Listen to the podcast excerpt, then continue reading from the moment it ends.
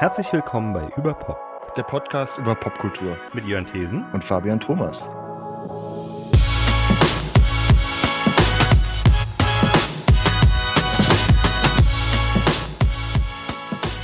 ...121. Hallo und herzlich willkommen bei Überpop. Als der letzte Daniel Craig Bond-Film Spectre in die Kinos kam, hatten wir unseren Podcast noch gar nicht. Der 25. Bond-Film, der fünfte und letzte mit Daniel Craig, No Time to Die, wurde so oft verschoben, dass es jetzt nur passend ist, dass diese Folge über den Film mit einigen Wochen Verspätungen erscheint. Wir besprechen nicht nur diesen, sondern auch die anderen Craig-Filme, zumindest äh, im Vorbeigehen. Und äh, wir besprechen auch ein bisschen das Bond-Franchise inklusive seiner Musik allgemein. Ähm, ab ungefähr der Hälfte spoilen wir auch äh, No Time to Die, allerdings nicht im Detail. Ähm, aber davor sei jetzt schon mal gewarnt. Jetzt geht's los. Was ist denn deine früheste Erinnerung an James Bond oder was ist für dich, äh, mh, oder, so wie wir es bei Bands machen, was ist denn sein Verhältnis zu James Bond? Also das ist auf jeden Fall ein Ding, wo ich mich sehr genau daran erinnern kann, dass das oft spät abends im Fernsehen lief und dass meine Eltern dann geguckt haben und ich mhm. dann irgendwann angefangen habe, mal mitzugucken. Das ist oft so ein klassischer Spätfilm gewesen, so, der dann irgendwie den öffentlich-rechtlichen dann irgendwie um 22 Uhr oder so lief, so kommt es mir vor. Mhm. Und dann so, ähm, der, also jetzt vom, äh, von, von der, vom Schauspieler her gesprochen, ich glaube fast Roger Moore ist so der James Bond, den, den ich so, oder der dann zu der Zeit, wo ich jugendlich war, vielleicht häufig im Fernsehen lief oder so. Ja. Also, ne, man hat ja, ähm, wenn es jetzt so vom Kinofilm her äh, betrachtet, da ist es dann halt natürlich, ähm, ich glaube, Golden Eye war der erste, den ich da in einem Kino gesehen habe, würde ich jetzt sagen. Also hast du dich auch im Kino gesehen? Ich glaube schon. Ja. Bin mir relativ sicher. Der muss so 96, 95 oder so, also Mitte der 90er gewesen sein ich meine, und das war halt dann auch schon immer sein, seit damals auch schon immer so ein Event, wenn man dann irgendwie vielleicht auch mit der Familie oder so in James Bond ging. Kann es nicht mehr, ich glaube doch, ich glaube, dass ich in Golden Eye im Kino war, ja.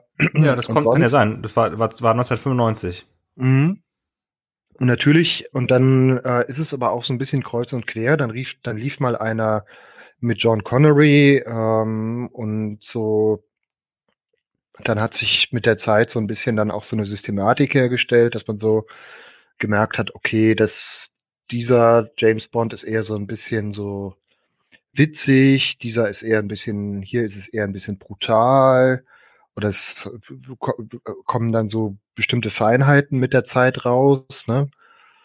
Ähm, aber so zum Beispiel, wie es jetzt bei dem aktuellen oder jetzt halt quasi gerade vorbei James Bond, so das ist so ein bisschen dann so alles auch mit mit den Schurken so so in, in eine in ein Universum so ein bisschen zusammenschrumpft. Das war mir vorher eigentlich nicht so bewusst. Und das ist aber auch jetzt, das, haben wir zum ersten Mal gemacht. Das ist ne, definitiv. Ne, dass halt irgendwie so, so Schurken immer wieder auftauchen und dass dann so eine Linearität hergestellt wird. Sonst war das wirklich, glaube ich, so, zumindest in meiner Erinnerung, in diesem einen Bond ist es halt, ist halt Blofeld der Böse und dann in dem anderen ist der, wie auch immer er heißt, von Klaus-Maria Brandauer gespielte, der Böse, so, ne? Das ist dann so wirklich so der, der Schurke, ein Schurke pro Film. Ja. Also. Ja, ich weiß nicht, wie ist es bei dir?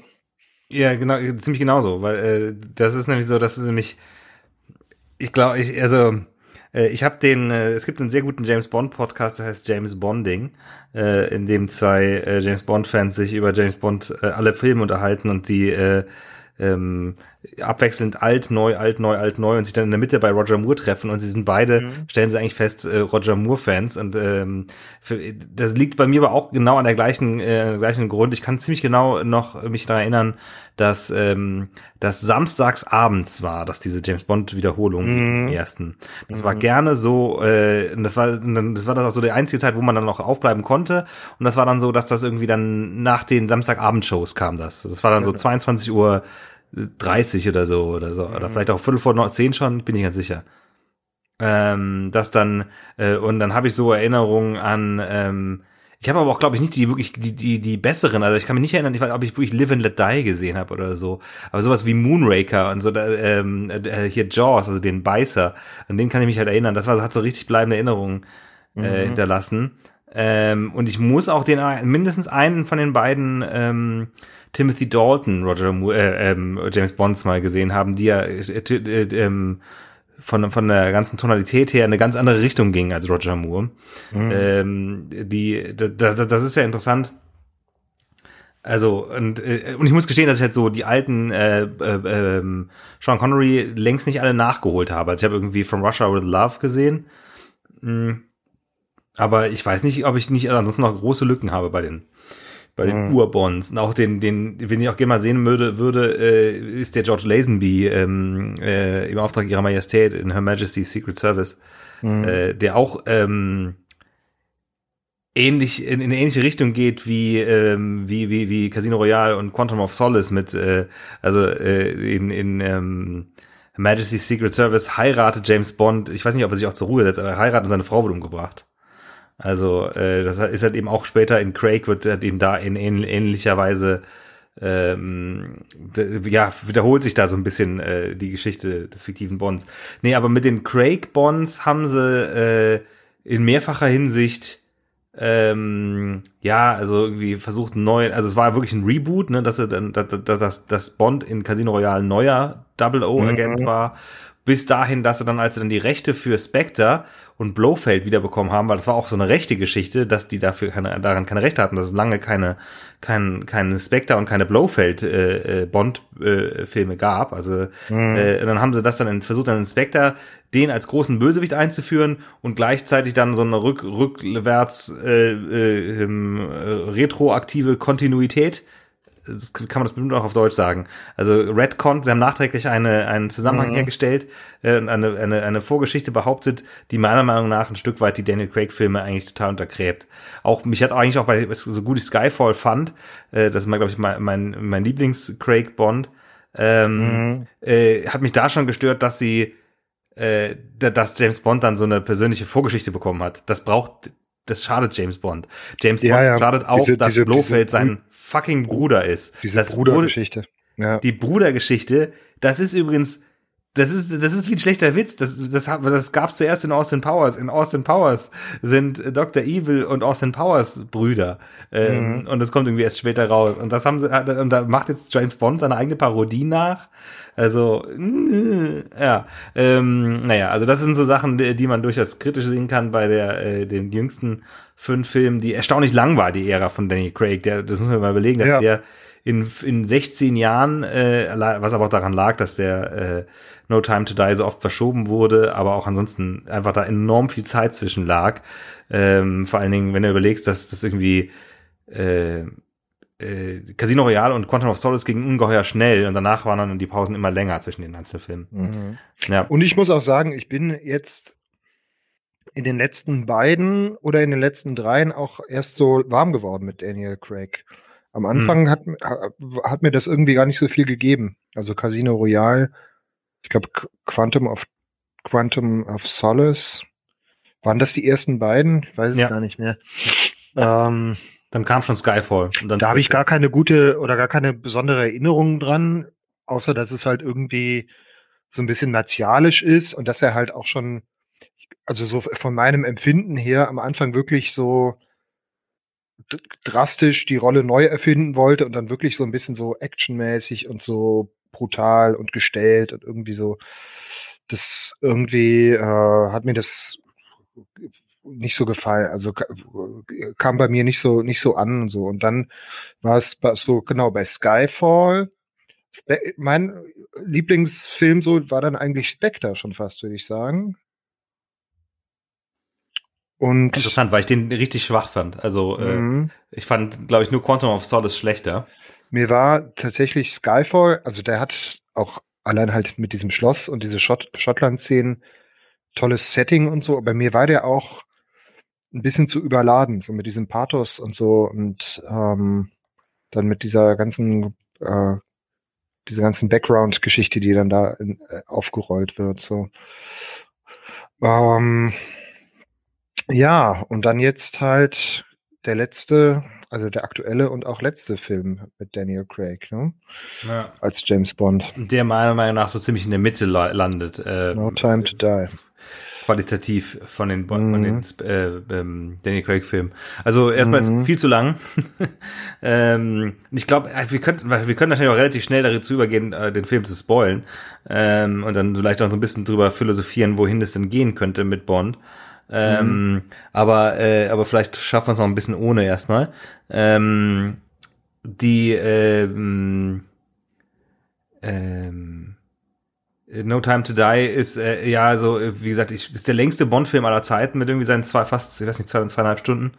Und ähm, äh, und nimmt sich irgendwie auch ungeheuer viel Zeit, allein schon mit zwei verschiedenen Opening-Sequenzen und dann auch nochmal so Rückblenden und äh, ähm, ja, und dann irgendwie einen erstaunlich schwachen Bösewicht, wo ich mich frage, woran es liegt, ob da irgendwie was mhm. umgeschnitten mhm. worden ist, ob es so wegen Corona irgendwie die Background-Story oder die äh, vielleicht wirklich was noch was geändert haben an einem äh, am Bösewicht, das frage ich mich, ob irgendwie eventuell das ein Virus war und daraus dann Nanobots gemacht wurden. Ähm, irgendwie sowas, aber die, die, die ein Bösewicht, dessen, dessen, dessen Motivation sich überhaupt nicht erschließt, äh, in, mhm. äh, aber was halt irgendwie bleibt, ist, äh, sind halt eben die hervorragenden Actionsequenzen. Also ich finde vor allem die Kuba-Sequenz ja. und auch die, die Matera-Sequenz schon macht einfach das, das, wofür man James Bond einfach guckt. Ja, ähm, und da finde ich auch, natürlich nimmt er sich Zeit, aber das ist ja auch dieses, ähm, dieses Markenzeichen bei James Bond, dass du wirklich eine sehr, sehr lange Intro-Szene hast, dass du eigentlich vergisst, dass noch gar nicht die Titelsequenz kam und dann kommt der Cut und dann erstmal noch wirklich so richtig, so komplett ausgespielt der Billie Eilish-Song. Und diese, wobei ich diese Animation, die fand ich auch in anderen Filmen schon besser. Die fand ich da auch ein bisschen schwach jetzt so mit diesen irgendwie ne, Farbklecksen und Stat Statuen, die schmilzen und im Sanduhren. Und also ne, sehr, sehr, äh, sehr verkünstelt. Mir war es ein bisschen, bisschen zu, zu viel drüber. Aber so allein dieser Move halt erstmal irgendwie so, keine Ahnung, das geht ja wirklich eine halbe Stunde, diese Anfangssequenz. Ne? Und dann nochmal so zack, so jetzt übrigens geht der Film los. ja, das würde ich auch sagen, ist, ähm, äh, finde ich irgendwie entscheidend, dass ähm, äh, das, das sind so Sachen, die, die mich an James Bond irgendwie an den Filmen auch freuen, dass die halt eben auch noch so eine, so eine elaborierte äh, ähm, Open, dass sie so diese Opening Credits haben. Äh, mhm. Äh, das ist irgendwie das ist ja so ein, äh, so ein Markenzeichen.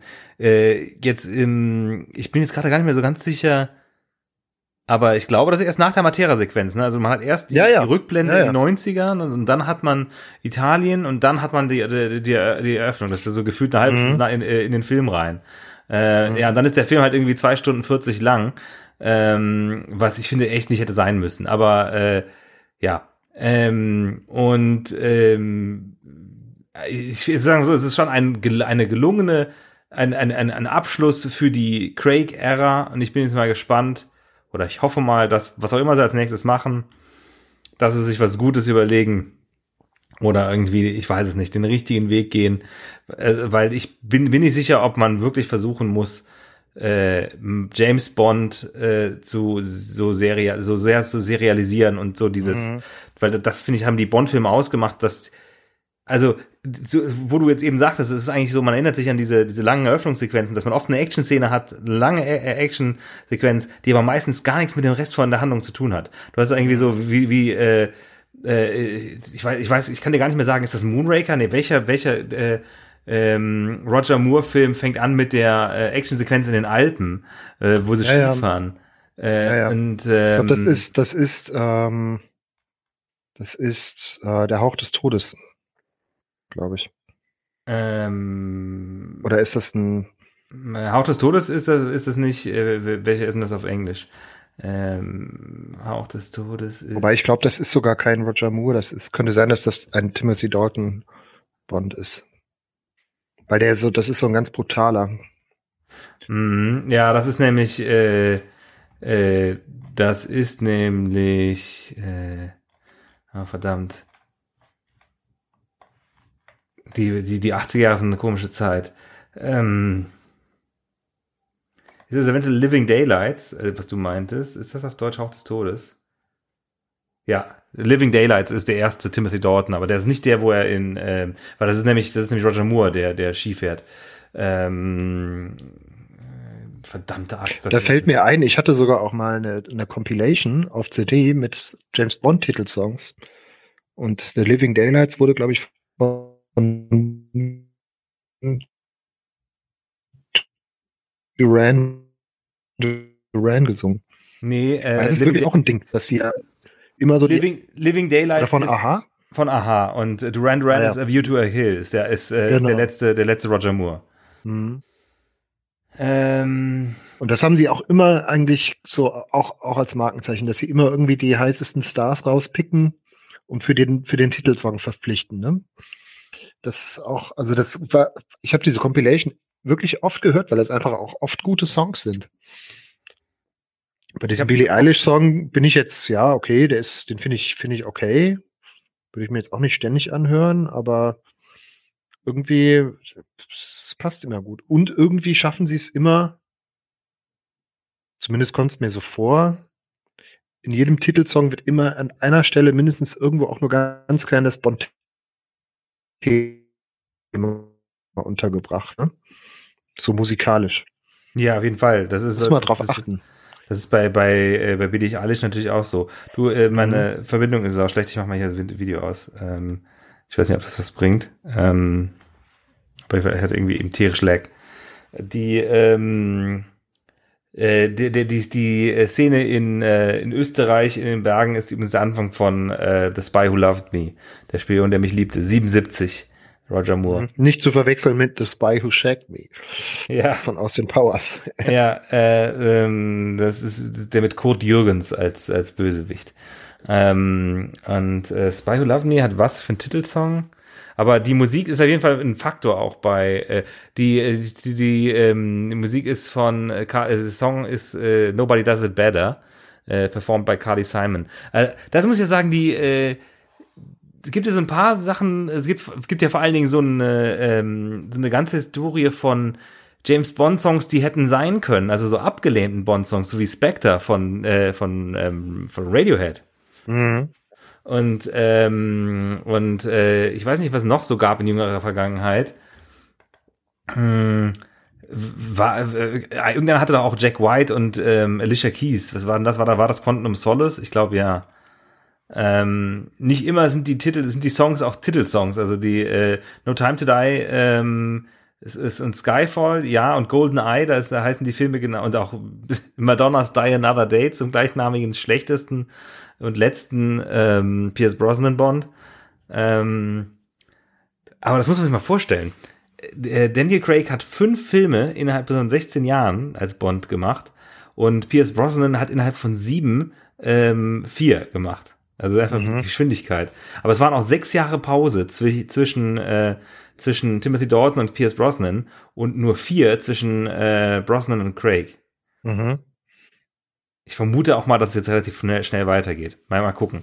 Aber äh, ich würde tippen, jung, vielleicht schwarz, ähm, aber äh, ja, aber ich, was ich hoffe ist, ähm, dass sie einen kompletten, äh, ganz krassen Cut machen oder wirklich alles komplett neu rebooten. Ja. Weil alles andere ergibt einfach keinen Sinn. Jetzt, nachdem sie die, sich in diese Nesseln gesetzt haben oder nachdem sie jetzt die, die, die super eingebrockt haben, äh, diese, diese Kontinuität da äh, herzustellen, kannst du ja nicht die etablierten, äh, die etablierten Nebenfiguren, irgendwie den M und äh, Q und, und Moneypenny, die kannst du ja jetzt nicht äh, mit den gleichen Schauspielern, Schauspielern äh, jetzt dann mit auf einmal mit einem neuen Bond verbinden. Das funktioniert doch nicht. Ja. Hm. Ich fand, das fand ich auch mit am schwächsten, glaube ich, jetzt an dem aktuellen, dass er halt wirklich so stark sich auf den Vorgänger bezog. Dass halt auch Blofeld wieder dabei ist, dass er irgendwie halt die Story einfach, dass es wie ein Sequel irgendwie ist. Und ja. dass dann halt zusätzlich halt der ähm, äh, Rami Malek als neuer Bösewicht dann noch dazu kommt, der irgendwie dann so ein Meta-Bösewicht ist, ne? Ja. ich muss auch sagen, als ich den Trailer gesehen habe, ich weiß nicht, ob das war, glaube ich, das der zweite Trailer, als dann revealed, dass er hier irgendwie dann äh, ähm, der, der Christoph Walz auftauchte, und dann dachte ich mir so, ach nö, weil ich, weil ich ja schon von, von, von Spectre genervt war, weil mhm. Spectre damit ja angefangen hat zu sagen, ja so, äh, übrigens alle Bösewichte seit äh, Casino Royale waren alles nur Handlanger vom, vom Blofeld, mhm. ähm, äh, deinem verschollenen Stief- äh, oder Adaptivbruder, der sich an dir rächen will, oder bla, Quatsch. Ja. Ähm, Unnötig eigentlich. Ja. ja. Ja, und irgendwie, ich weiß nicht, gleichzeitig fand ich es irgendwie jetzt hier bei No Time to Die, die ganze familiäre Engel, die ganze, der ganze, was da halt reinkam an Familienmelodrama äh, für Bond, dann irgendwie weniger schlimm, aber gleichzeitig, also, aber auch irgendwie passend dann für die, die Route, die sie jetzt eingeschlagen haben. Ja, was ich, was interessant, also das wurde ja auch viel geschrieben, so, dass Bond halt irgendwie so ein, ähm, quasi so ein bisschen halt mehr so dieser, diese, diese familiäre Seite jetzt, jetzt bekommt und das ich weiß auch nicht mehr so richtig, wie das bei Daniel Craig in den vergangenen Filmen so war, bevor er halt äh, Madeleine an seiner Seite hatte. Aber so dieser frauenverschlingende äh, Gentleman, da könnte er jetzt nicht mehr, nicht ferner von sein, so, ne, eigentlich. Nee, und das war das war aber auch mit, äh, also dass, dass, dass, dass die, äh, die West Berlin aus, aus äh, Casino Royale, dass er die dann in, ich glaube, ich stirbt erst in ähm, Quantum of Solace, ich bin aber jetzt gerade nicht mehr ganz sicher, dass äh, ähm, das ist so ein bisschen, äh, das war, hat, war da schon vor, früher angelegt. Muss ich gerade mal gucken, ob mhm. jetzt. Die ist auch mehr als nur ein äh, Bond-Girl unter vielen und so. Die ist ja irgendwie dann, wird ja auch als seine große Liebe dann so äh, charakterisiert jetzt im, im aktuellen, ne? Ja, bin gerade nicht, ich muss gerade schauen, ist die, nee, die stirbt tatsächlich in äh, Casino Royale, okay. Mhm. Und äh, er rächt sich dann äh, in, in Quantum of Solace sozusagen. Mm. Ja, also, äh, und mm, ich fand halt auch, dass das ist alles so, das gesamte Ende ist so ein bisschen so, äh, das, also ich war jetzt schon über, ich war, war ein Stück weit überrascht, aber ähm, eigentlich auch wieder nicht. Weil, ich finde es äh, aber ganz interessant. Also ich hatte auch jetzt in der Vorbereitung noch mal so ein bisschen drüber nachgedacht. Ähm, und gerade dieses, dass der ähm, Bösewicht halt so ein Meta-Bösewicht ist, finde ich, finde ich witzig. Und auch aber, dass es so, mh, mm, es ist auch ein bisschen so eine Hommage an die, an die alten Bond-Filme, dass es halt so in einer äh, kalten Kriegsatmosphäre dann auf dieser Insel sich dann diese, diese, diese, dieses Giftlabor befindet, so, ne? Und er das quasi neu reaktiviert, äh, neu, also reaktiviert hat. Also das ist auch irgendwie so ein bisschen Meta, ne? Das ist so ein Setting, wie man es in so einem 80er oder 70er James Bond gehabt hätte, aber es wird halt aktualisiert und dann mit diesen Nanobot und Giftdingern Wobei, ja, Nanobots und Gift ist ja eigentlich was, sind ja eigentlich zwei unterschiedliche Dinge, ne? Ähm, aber er hat dieses Gift, äh, diese Giftinsel da, da benutzt. Und es, von den Kulissen her ist es ja eigentlich total retro. Ja, aber ich fand auch schon die, äh, wie, wie, also, aber das gehört irgendwie, das gehört irgendwie, ich finde, das ist jetzt nicht nur, ähm, das ist ja fast schon irgendwie so ein Bond-Staple, also mit dem Bösewicht und dem Lair und das ist ein Skyfall, der Javier Bardem hat sowas auch und äh, Blofeld in, äh, in, in Spectre auch, also dass du da der äh, das Bond irgendwie dann in die in den riesen Lair vom vom Bösewicht kommt und so. Mhm. Mm, ich meine jetzt eher also das wirklich das Finale, also und äh, ich habe ja schon Anfang, anfangs gesagt, dass wir relativ bald spoilen, äh, eben der Tod von James Bond. Äh, dass er eben danach doch noch die Zeit findet zu sterben. Haha. Äh, mhm. Das äh, war irgendwie. Ich, also ich fand, das war für mich null emotional. Ich denke einfach so, ja, äh, ist halt jetzt irgendwie, das war aber auch gleichzeitig so, ist schon fast ein bisschen so Klischee, dass er halt mhm. stirbt, weil man sich genauso denkt, so, naja, rein logisch gibt es keinerlei Zeitdruck, jetzt diese Insel zu zerstören. Ähm, außer dass vielleicht die, dass in die falschen Hände fallen, in die falschen Hände fallen könnte. Ähm, aber man könnte genauso gut auch sagen, äh, schießt das mal noch nicht ab. aber das wird, mhm. glaube ich, dann so über dieses, ähm, äh, dass das halt eben in russischen Hoheitsgewässern ist und so weiter, wird dann, glaube ich, da dann darüber dieser, dieser Druck aufgebaut. Mhm. Naja. Ja, und was du vorhin gesagt hast, die Motivation von dem Bösewicht wird auch nicht richtig klar, ne? Ja. Ist ja auch was dran eigentlich, ne? Weil, okay, meine, das ist ja eine Sache, sich, dass er, er will sich rächen an ja. Blofeld, Aber das hatte ich mich, glaube ich, auch zwischendurch mal gefragt. Was hat er mit Bond eigentlich zu schaffen? Ja, eigentlich nichts, ne? Mhm. Das ist, damit es einen Film gibt. ja. Ja. Äh, und äh, ansonsten, ja, äh, ich würde, glaube ich, noch gern ähm, noch ein bisschen auf das eingehen, was könnte kommen. Weil es wird ja schon ewig spekuliert, wer, äh, wer Bond wird und ähm, dann gab's das, das gab's die vorprogrammierte oder absehbare Aufregung, die absolut albern und genau, das ist alles so hohl über die neue 007, die auch irgendwie so überflüssig war, also hm, die einfach hätte mehr zu tun haben können. Es gab einfach interessantere Frauenfiguren in dem Film. Äh, zumal, und was ich überhaupt nicht verstehe, ist, äh, also, es, also ich weiß nicht, ob du das mitbekommen hast. Es gab halt, es war schon in der Vorabberichterstattung Teil der Promo war, dass davon, dass man ihm gesagt hat, so ja, äh, es gibt eine neue 007 und dann, das hat ja die Leute getriggert im Sinne von, es gibt womöglich einen weiblichen James Bond, was meiner Meinung nach einfach keinen Sinn ergibt, weil der Name James Bond einfach nur mal gegendert ist. Äh, aber das heißt nicht, dass ich was dagegen hätte, einen ähm, äh, ich hätte nichts dagegen gehabt, hätten sie einen, hätten sie, hätten sie einen Moneypenny-Film gemacht und nicht Moneypenny wieder zur Sekretärin gemacht, nachdem sie in Skyfall mhm. schon mal eine Badass Agent war. So, also man hätte auch einfach sagen können, hey, wir machen Moneypenny Spin-off. Ähm, das könnte man auch noch jetzt noch machen. Man könnte auch jetzt meinetwegen so einen Spin-off machen mit den M und so weiter und dann auch eine Zeit lang pausieren, bevor man neue Bond-Filme macht. Also mit dem M, der Q und mit dem M und der, dem Q und so weiter könnte man hätte man jetzt äh, äh, Moneypenny äh, Film machen können und noch cooler wäre es gewesen, hätte man Naomi Harris auch zum 007 gemacht, hat gesagt, ja, Moneypenny ist jetzt 007, anstatt eine neue Figur einzufügen. Die Dynamik fand ich an sich aber auch okay, ähm, das zu haben, äh, äh, als so ein bisschen hier so, um irgendwie ein bisschen Konfliktpotenzial zu haben und dieses, dieses, diese ähm, spielerische Konkurrenz so ein bisschen zwischen den beiden. Aber ähm, ja, wie gesagt, ich hätte es besser gefunden, wär's, wenn das Moneypenny gewesen wäre, ganz anders. Also äh, ähm, und hm, äh, wo wollte ich hin? Ja, ach so genau, äh, jetzt die Überlegung, also die, die Wahrscheinlichkeit ist schon relativ hoch. Also es gibt ja wie zum Beispiel die, das Gerücht, es könnte der, ähm, der äh, Darsteller vom Duke aus Bridgerton werden.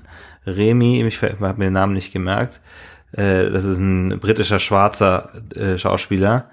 Ähm, und zwar. Gab es nicht auch das Gerücht, dass es der, der Sohn von Denzel Washington wer, äh, werden könnte? Roger Jean Page heißt der Schauspieler, den ich meine. Ähm, äh, der von Denzel Washington. John David Washington oder wie er heißt? Unwahrscheinlich. Ich kann mir nicht vorstellen, dass ein Amerikaner Bond wird. Äh, John David Washington, der ist ja im Endeffekt, Tenet ist ja schon so eine Art James Bond. Also, mhm. äh, das ist ja schon äh, Christopher Nolans James Bond. Ähm, äh, ja, es gab, hieß früher auch mal Idris Elba, aber Idris Elba ist, glaube ich, jetzt auch schon zu alt. Ähm, alt ja. Ähm, also der Regie, Regie Jean, Jean Page ähm, äh, ist der, was ist der? In er ist auf jeden Fall in England geboren. Ähm, der könnte eine ganz gute Besetzung sein, ich weiß es aber nicht. Es, könnte, es ist was, es wird ich fände es mal interessant, wenn was, wenn es was, äh, also die, Fra die Frage ist, ähm, oh sorry, ich rede so ein wirres Zeug. Ähm, sie haben auf jeden Fall jetzt, ich finde es interessant, dass halt E.ON, die Produktionsfirma, äh, so, so äh, beha darauf beharrt, ja, wir wollen nicht vor 2021 darüber sprechen, um äh, ähm, ähm, um äh, Daniel Craig seine Abschieds äh, und seine, seine, seine, seine Zeit im Spotlight äh, zu lassen, was für mich so klar äh, heißt, wir wissen eigentlich schon, was wir vorhaben, wir reden nur noch nicht drüber. ähm, ich würde zumindest mal vermuten, dass es dann relativ bald jetzt weitergeht. Die Frage ist allerdings, was äh, E.ON macht, ob die dann mit Amazon zusammenarbeiten und ob die Filme auf äh, Amazon landen, äh, allerdings äh, dann wahrscheinlich auch erst nachdem sie ins Kino kommen. Ähm, mhm. äh, ich weiß nicht mehr genau wo, aber ich habe es auch noch nicht gelesen. Ich fand es eine interessante Idee, aber ich weiß nicht, ob ich, mir, ob ich mich dem anschließen möchte oder mir das richtig vorstellen kann. Irgendwie so einen Artikel gefunden irgendwo, wo es darum ging, äh, wird doch jetzt eigentlich die perfekte Zeit, um äh, Bond irgendwie neu zu adaptieren und neu zu denken und tatsächlich als Streaming-Serie zu adaptieren. Da denke ich mir einfach so, weiß ich aber nicht, ob ich das will. Wenn, wenn, ich finde halt eben, dass Bond definitiv episodischer werden wieder muss und dass du mehr abgeschlossene Stories erzählst. Weil wir haben so viel Universe-Filme, weißt du, äh, ich glaube auch fast, bei mir ist langsam der Punkt erreicht, dass ich wirklich Marvel müde werde ähm, mhm. und ich wieder mehr abgeschlossene Geschichten haben möchte. Äh, und dann will ich eben nicht auch noch, dass Bond ein Universum ist und äh, eine, eine immer fortlaufende Geschichte hat und äh, alle Bösewichte irgendwie unter einer Decke stecken müssen. Naja, mal gucken, ja. vielleicht gibt es ja noch was ganz Neues. Ja. Ähm, ich glaube, also ja, das ist echt die Frage, wie weit man was neu erfinden will oder irgendwie ein Touch a Running System oder so. Weil Bond lebt meiner Meinung nach auch davon, dass es wirklich dieses Event ist, was nur alle paar Jahre passiert und das ist dann wirklich ein prächtiger Film, den man einfach so genießt und nichts, wo man jetzt so jede Woche eine Folge oder so guckt oder da irgendwie sich sowas, das würde dem Charakter auch nicht entsprechen. Oder dass sich da irgendwie so über halbstündige Folgen dann irgendwie was aufbaut oder so. Nee, also gerade auch diese Form, ein langes Intro, irgendwie dann so Bam, eine äh, Opening Credits und dann wird irgendein Held aufgebaut und irgendwie so richtig so ein, das ist ja auch schon eine relativ klassische Struktur, in der diese Filme auch immer erzählt sind. So.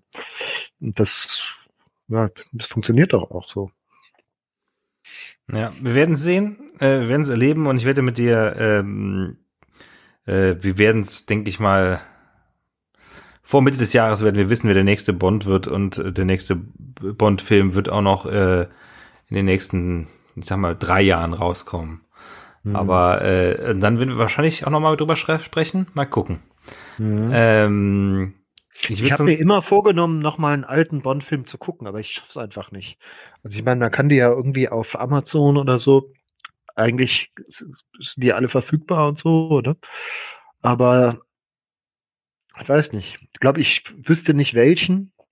Und irgendwie dann ist dann der Druck dann doch nicht so groß. Aber irgendwie, ich sehne mich manchmal nach diesen Samstagabend lineares Fernsehen Abenden zurück, wo dann einfach das lief und nix, nicht viel anderes und man auch sonst nichts zu tun hatte. und damit haben wir eine schöne Brücke geschlagen zum Anfang dieser Folge. ja, ich äh, ich überlege gerade, weil äh, Doktor, also ähm, ich meine, ich habe irgendwann mal, als es den irgendwann im Streaming gab, mal From Russia with Love irgendwo gestreamt. Äh, das ist ja, glaube ich, der zweite ähm, äh, Sean Connery, Liebesgrüße aus Moskau, 63. Und da gab es doch immer auch, das hatte ich irgendwie, das habe ich auch nie so richtig kapiert. Es gab doch auch mal so diese Situation, dass es so zwei konkurrierende Bond-Filme gab, weil dann irgendwie der Sean Connery noch mal reaktiviert ja. wurde, oder? Also das war, war, das, das war Never Say Never Again. Ähm, mhm. Und zwar, das ist das so, dass äh, es, das, äh, es ist so, dass, äh, dass ähm, der Roman oder das Drehbuch Thunderball, ähm, mhm. was der Film ähm, der 1965 äh, der ähm, äh, Moment, Moment, Moment. Jetzt muss ich kurz mal schauen, weil da gab es auf jeden Fall eine rechtliche Geschichte. Der, der dritte, nee, welcher Film ist das? Der vierte, vierte Bond-Film mit Sean Connery, ähm, basiert auf einem Roman. Und da ist es so, dass, ähm, dass, glaube ich, der,